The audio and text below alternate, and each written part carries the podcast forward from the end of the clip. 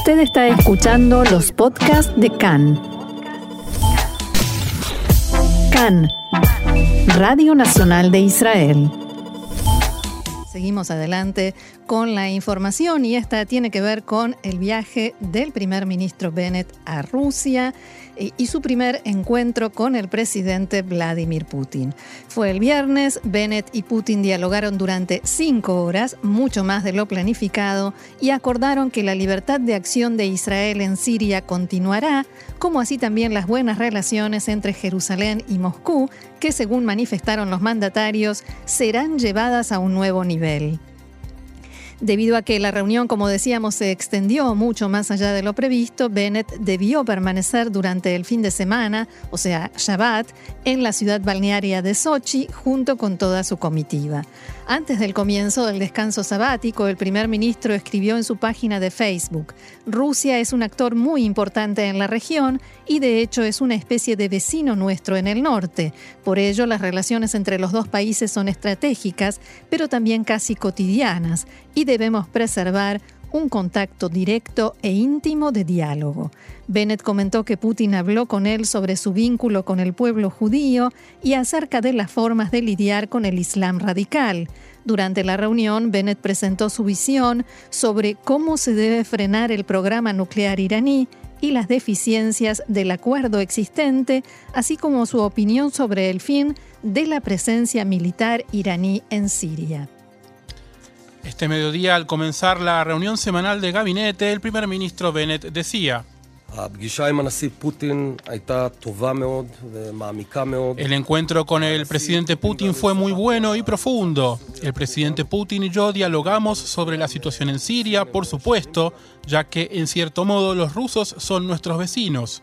Y es importante que manejemos la situación delicada y compleja allí sin fallas ni inconvenientes hemos alcanzado buenos acuerdos y estables y encontré en el presidente Putin un gran interés por las necesidades de seguridad de Israel. El ministro de Vivienda Zev Elkin, quien durante más de una década acompañó reuniones en Rusia como intérprete, dijo que la reunión fue muy cálida e incluyó muchos gestos personales y una invitación a recorrer la residencia privada del presidente.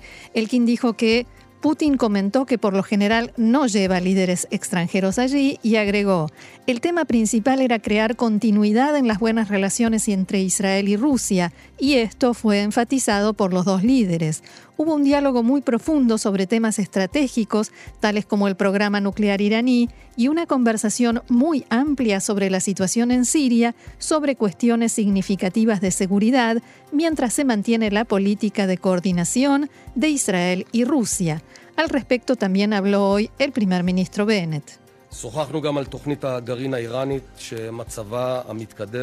Hemos dialogado también sobre el programa nuclear de Irán, cuyo avanzado estado genera preocupación en todos. Las relaciones entre Israel y Rusia son muy buenas, pero siempre se pueden mejorar. Y en este caso el potencial de cooperación económica, científica, cultural, tecnológica es infinito teniendo en cuenta el hecho de que en Israel hay un millón de habitantes de habla rusa. Elkin dijo que durante la reunión se habló de la creación de dos equipos de trabajo. Uno de esos equipos se ocupará del esquema para la entrada de turistas rusos a Israel, ya que la Organización Mundial de la Salud, así como Israel, no aprobaron la vacuna Sputnik contra el coronavirus.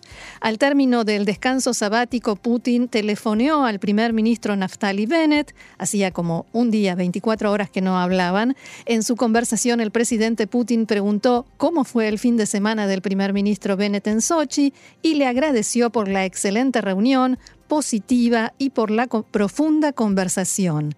El primer ministro Bennett agradeció al presidente Putin por la cálida hospitalidad y por su beneficiosa reunión que ayudará, dijo, a fortalecer los lazos bilaterales. El presidente Putin invitó al primer ministro Bennett y a su esposa a visitar San Petersburgo, el primer ministro aceptó la invitación y respondió que estará encantado de realizarla en el futuro. También se pudo saber que durante el fin de semana el gobierno ruso se preocupó de que Bennett y su comitiva tuvieran todo lo necesario para el Shabbat, incluyendo un Sefer Torah y un lugar donde poder rezar.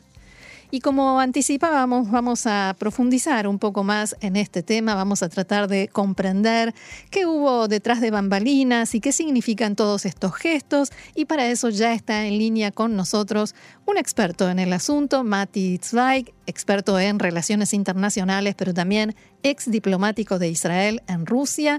Mati, shalom y bienvenido una vez más acá en Español. Shalom Roxana y gracias por esa introducción que me evitó tener que volver a todo esto. te, ahorramos explicaciones técnicas, pero ahora vamos a lo que está detrás de, toda esa, de todos esos tecnicismos y esos gestos. ¿Cómo evaluás eh, toda esta información que surge de la visita, la primera visita de Bennett a Rusia y su primer encuentro con Putin? Antes de hablar de la primera visita de Bennett a Rusia, hay que entender que esta visita llegó luego de que este nuevo gobierno en Israel haya comenzado, tal vez en forma, creo que con razón, a eh, mejorar las relaciones con los países con los cuales las relaciones del anterior gobierno las habían erosionado, se habían erosionado, no importa culpa de quién en este momento, o sea que comenzaron tanto por fortificar las relaciones con Estados Unidos, con Egipto, con Jordania, con otros actores, y ahora llegó a Rusia. Y a Rusia llegó, como tú decías, para ver de que hay estabilidad, que se sigan con los arreglos que se habían hecho para que no haya confrontación sobre los cielos sirios y no solamente sobre los cielos, y seguir con las buenas relaciones y ver que las cosas por lo menos no se empeoran, ya que eh, hace poco se había hablado de que las relaciones sí se podían empeorar eh, por distintas coyunturas internacionales que estaban sucediendo y que estaban haciendo que cambie el Medio Oriente, por ejemplo, la retirada de Estados Unidos de Afganistán, que eso también cambió un poco el tablero. Mati, eh, Diego Mintz te saluda. Eh, el hecho de que haya llevado a Seb Elkin como mano derecha, de alguna manera, Bennett en este caso, eh, como traductor, quien en realidad ocupaba ese mismo rol con Netanyahu, ahí sí ya era una mano derecha en verdad, aquí va en calidad de ministro. Eh, y de traductor, digamos, traductor jerarquizado, marca de alguna manera que Bennett quería mostrar una continuidad eh, en la relación con, con, Putin, a diferencia de lo que tú, como bien decías, tuvo que hacer con Estados Unidos, con Egipto, con Jordania, donde hay que empezar casi todo de vuelta? Eh, no, no creo que había que empezar todo de vuelta, pero había diferencias y las relaciones se habían erosionado. Con, con Rusia es una perspectiva un poco más amplia, porque Rusia está enojada por cosas que no tienen que ver con Israel y que pasan con Estados Unidos con Europa, etcétera, en la cual les cuesta volver a su estatus, digamos, de, gran poder eh, mundial, eh, ya que tienen sanciones y tienen críticas y tienen un montón de cosas eh, que cuando tienen la oportunidad de recibir a un líder que no los critica, como Israel, que Israel tiene una política de no criticar las cuestiones internas de Rusia, entonces por eso es otra razón también para tratarlo bien y creo que sí, se haya una continuidad. De Belkin no fue solo para mostrarlo como continuidad, sino porque se fue del Likud a otro partido, al partido de SAR, y era el candidato ideal para acompañarlo y para traducirlo también justamente por el conocimiento previo con este con Putin. Ahora, creo que las cálidas relaciones entre los países se siguen dando, eh, especialmente porque a los rusos les interesan ciertas cosas, como por ejemplo que, que tengan algún tipo de reconocimiento también de su vacuna Sputnik, que en realidad ha sido vendida a muchos países, los argentinos se la dieron y otros países, y, eh, y que ellos quieren que lo reconozcan también para que, por ejemplo, los turistas rusos que vienen en cantidades a Israel eh, no tengan problemas y puedan pasar simplemente presentando que se dieron por lo menos dos veces o tres veces eh, el Sputnik. Eh, eso ni que hablar. Ahora, eh, respecto a lo que se consiguió, yo quiero que creo que tras bambalinas se hablaron de muchas cosas, porque como dije, las cosas en esta zona están cambiando. Estados Unidos se presenta menos y hay que tener claro de que mm, Irán está presente, Irán es un buen amigo de, Rusia, eh, por las circunstancias, por lo que sea, pero es un buen amigo, y además Rusia es el patrón en Siria. O sea, todas esas cosas para nosotros son fundamentales y tenían que ser claros qué líneas se pueden trazar, hasta dónde podemos, hasta dónde no podemos, o por lo menos hasta dónde tenemos que tener en cuenta que pasando ciertas líneas también vamos a poner en cierto peligro nuestra relación con los rusos. Y creo que de eso se trataba. El primer ministro Bennett lo dijo en cierta forma que Rusia es como si fuera nuestro vecino del norte, o sea, es el dueño de casa en Siria. Sí, a pesar de que si ves lo que está pasando en Siria, no siempre pueden controlar todo, no tienen todavía el poderío de controlar 100% del terreno sirio o sea, de todo el país, como era antes de la guerra civil, e incluso en los últimos tiempos tuvieron atentados, murieron un montón de soldados sirios, eh, y Israel sigue golpeando también las infraestructuras de Hezbollah y de Irán, especialmente del lado del Golán sirio, pero también en lugares lejanos, como por ejemplo la frontera con Irak o en Homs.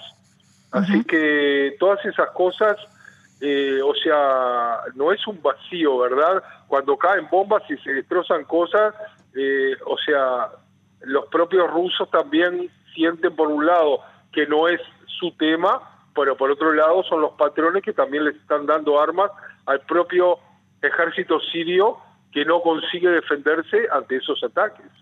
Entonces es una cuerda floja que hay que tener mucho cuidado de no caerse. Ahora, me gustaría preguntarte sobre la relación Rusia-Irán, porque por un lado es cierto, como decís, son amigos, pero al mismo tiempo Rusia permite los ataques israelíes eh, sin hacer prácticamente ningún esfuerzo o alguna que otra declaración, pero no hace nada por impedirlos, recibe de esta manera al primer ministro Bennett y también hay algunos intereses encontrados en el terreno sirio entre Irán y Rusia. ¿En qué situación están? Irán y Rusia, dije amigos en forma sarcástica, eh, les conviene tener buena relación con Irán, les conviene venderle sus eh, eh, antimisiles S-400, les conviene muchas cosas, hay un montón de, también todo el plan nuclear que tiene, creo que todos lo saben, también tecnología y, y ayuda de científicos rusos tuvo durante los años. Eh, que todo eso también es dinero para, para la propia Rusia y también influencia regional.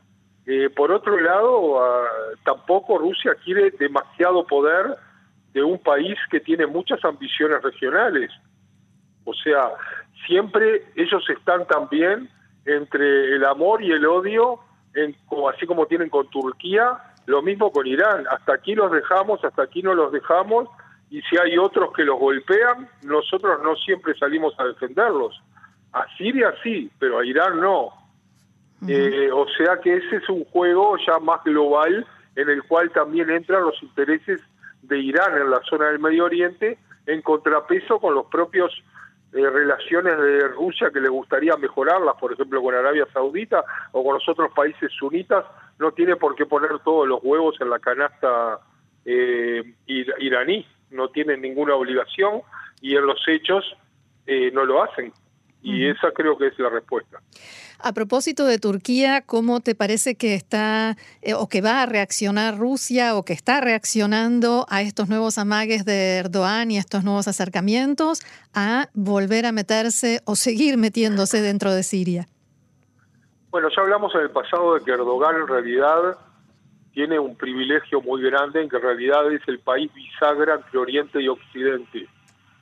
Por lo tanto, tiene, se puede dar el lujo, entre comillas, de eh, ponerse a buenos ojos de Occidente y estar mal en contra de Oriente, o sea, Rusia, etcétera, y puede también a la inversa, puede darse todos esos lujos, puede también darse el lujo como pasó ahora de echar a 10 o de amagar, echar a 10 embajadores muy importantes porque están a favor de liberar a un opositor. Eso pasó estos días, ¿verdad? Entonces, todo eso Erdogan se lo puede dar el lujo de hacer, incluso siguiendo y estando en la OTAN, y, todavía sigue teniendo bases de la OTAN en su propio territorio, y, y por otro lado también se da el lujo de atacar con sus tropas a los kurdos en Siria y en Irak y donde puede y matar un montón de gente sin que la OTAN eh, los saque como miembro porque pueden perder mucho más de lo que pueden ganar. Entonces, esa es lo que tiene a favor Erdogan y lo que tiene en contra es de que nadie lo realmente confía en él, ni de Oriente ni de Occidente, porque está totalmente cambiando todo el tiempo de forma de hacer las cosas y una vez da un poco para Estados Unidos, una vez da un poco para Rusia y trata de ganar por todos lados y la, la consecuencia es de que hay que tener siempre cuidado de cómo se comporta Erdogan, pero por ahora sigue siendo el hombre fuerte de Turquía. Mati, la semana pasada Rusia eh, organizó en Moscú una suerte de cónclave de reunión entre varios países de, de la región por el tema Afganistán pero todavía no terminan de decidir si van a reconocer o no al régimen talibán. ¿Cuál te parece que es la estrategia de Rusia ahí donde aparentemente por el vacío que deja Estados Unidos, que ya no tiene altura como para intervenir en nada, ¿cuál es el, el, rol que quiere cumplir Rusia acá, no cerca de cerca de su patio? Cerca de su patio hay muchos países, pero históricamente Rusia eh, siempre intenta entrar de cualquier lugarcito que le deja a Estados Unidos. O sea, siempre va a intentar llenar el espacio de su gran opositor que sigue siendo Estados Unidos, aunque el mundo no lo vea así, incluso ni siquiera Estados Unidos lo ve así. Cayó hace mucho ya la URSS y sin embargo ellos se siguen sintiendo que cada lugar que no está Estados Unidos, ellos tienen que influir. Y lo van a intentar hacer aquí también, pero con mucha reserva, porque ya se se quemaron en el pasado. Ellos mismos estuvieron y perdieron y salieron de Afganistán, no solamente Estados Unidos o otros poderes. Entonces, en este momento, los únicos dos que realmente intentan relaciones eh, claras y abiertas y, completas, digamos, con, con, Afganistán son Irán y Pakistán. Eh, a ambos también intenta influir eh, Rusia. Entonces, va a tratar de tener eh, digamos, una embajada muy activa tal vez en Kabul, pero reconocer en forma total o reconocer todas las barbaridades que hace el régimen de Talibán, por lo menos en forma abierta, no lo van a hacer por ahora. Muy bien, Mati Zweig, experto en relaciones internacionales y ex diplomático de Israel en Rusia. Muchísimas gracias por tu tiempo y por todas estas explicaciones y será hasta la próxima. Bueno, será hasta la próxima. Creo que habrá de lo que hablar. Sin duda. Gracias. Shalom. Shalom, shalom.